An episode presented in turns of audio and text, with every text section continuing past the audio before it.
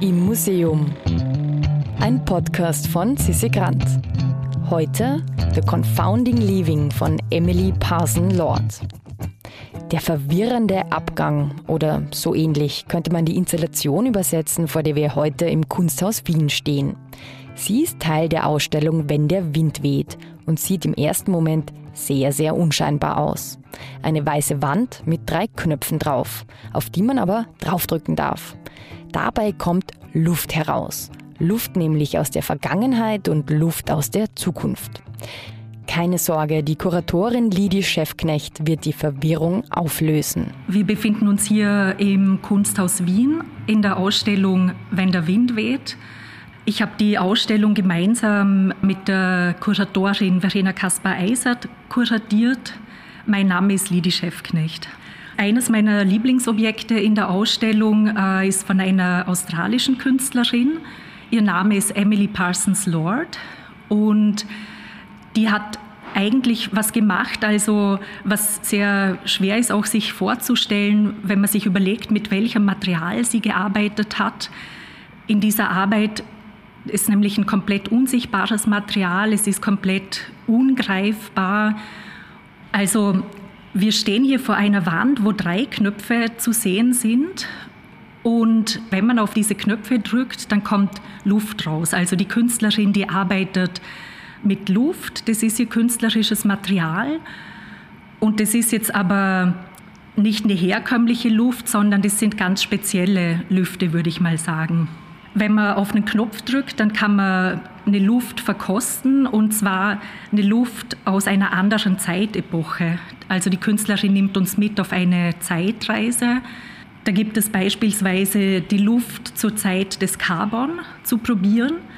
Das war die Luft, die ungefähr vor 300 bis 350 Millionen Jahren auf unserer Erde herrschte. Das war eine Zeit, also die, war, die Luft war irrsinnig sauerstoffhaltig und das war die Zeit, wo die Insekten wirklich riesig waren. Also man kann sich vorstellen, Libellen mit einer Flügelspannweite von ungefähr 60 Zentimetern. Bäume haben das erste Mal äh, ihre eigenen Stämme ausgebildet, sind riesig gewachsen und haben dadurch noch mehr Sauerstoff gebildet. Und die Luft war sehr, also wenig ähm, kohlendioxidhaltig, bisschen schwerer als die Luft heute und auch bisschen wärmer. Und als Besucherin kann man jetzt hingehen und entweder diese Luft spüren, also die läuft dann so entlang äh, vom Körper, oder man kann auch richtig hingehen und sie einatmen und sich fragen eben, wie fühlt sich das an, eine andere Luft im Körper zu haben, wie schmeckt die, aber auch wie fühle ich mich, wenn ich diese Luft gekostet habe. Eine andere Luft ist die Luft zur Zeit des großen Sterbens. Das war eine Zeitepoche, die ungefähr vor 250 Millionen Jahren war. In diesem Zeitraum, da gab es ein richtig, richtig großes Massenaussterben, also noch viel, viel stärker äh, und größer als das Aussterben der Dinosaurier.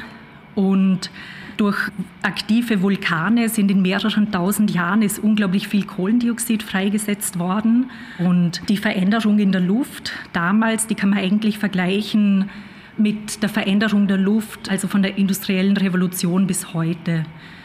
Die Luft, die hat sehr wenig Sauerstoff und dafür sehr viel äh, Kohlendioxid.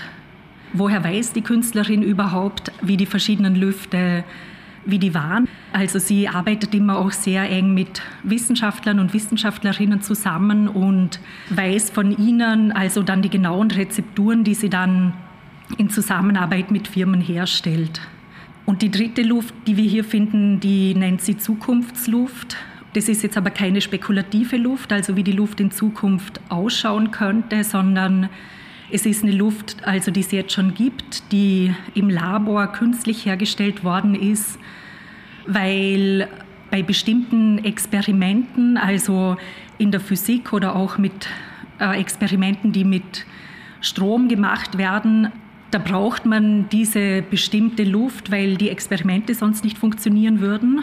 Drum gibt es diese Luft schon und die ist künstlich hergestellt, aber es ist also natürlich äh, eine sehr schädliche Luft auch. Also die enthält unglaublich viel Schwefelhexafluorid und das ist ein sehr stabiles Molekül, das unglaublich lange in der Luft erhalten bleibt. Und es ist ja auch so, dass die Luft sehr, sehr konstant bleibt. Also die Luft eben auf der einen Seite äh, verbindet uns Lebewesen miteinander, also nicht nur die Lebewesen, auch die Pflanzen und wirklich alle Menschen ähm, dieser Welt. Und wenn ich, wenn ich hier was mache, was der Luft schadet, trifft es genauso einen anderen Teil der Erde. Und nicht nur im Jetzt, sondern die Luft bleibt im Prinzip relativ konstant. Das heißt, wir, wir atmen Luft ein, die es schon vor vielen hundert Jahren auch so gegeben hat.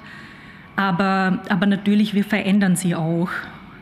Und die Ausstellung, eben der Titel Wenn der Wind weht, äh, da sind Positionen versammelt zu Luft, Wind und Atem, kann man sagen. Und, und viele der Positionen beschäftigen sich mit Ökologie und Klimawandel, wie es eben auch ein Schwerpunkt vom Kunsthaus ist. Die Arbeit hat es davor schon gegeben tatsächlich, aber natürlich also ist sie angepasst worden für die Ausstellung und ich muss auch ehrlich sagen, dass wir am Anfang nicht dachten, dass es vielleicht kompliziert werden könnte, Luft auszustellen. Also wir, wir dachten ganz naiv, dass sie die halt vielleicht schickt oder so. Und das dann, also sind wir ziemlich schnell draufgekommen auch, dass es unmöglich ist, ähm, Luft natürlich zu verschicken. Sowohl per, per also Flug wie auch per Schiff ist es verboten tatsächlich, weil die explodieren kann, die kann sich ausdehnen und so weiter. Und dann in einem ähm, irrsinnig großen Rechercheprozess hat das Produktionsteam vom, vom Kunsthaus eine Firma gefunden, die eben die Rezepturen hier hergestellt haben.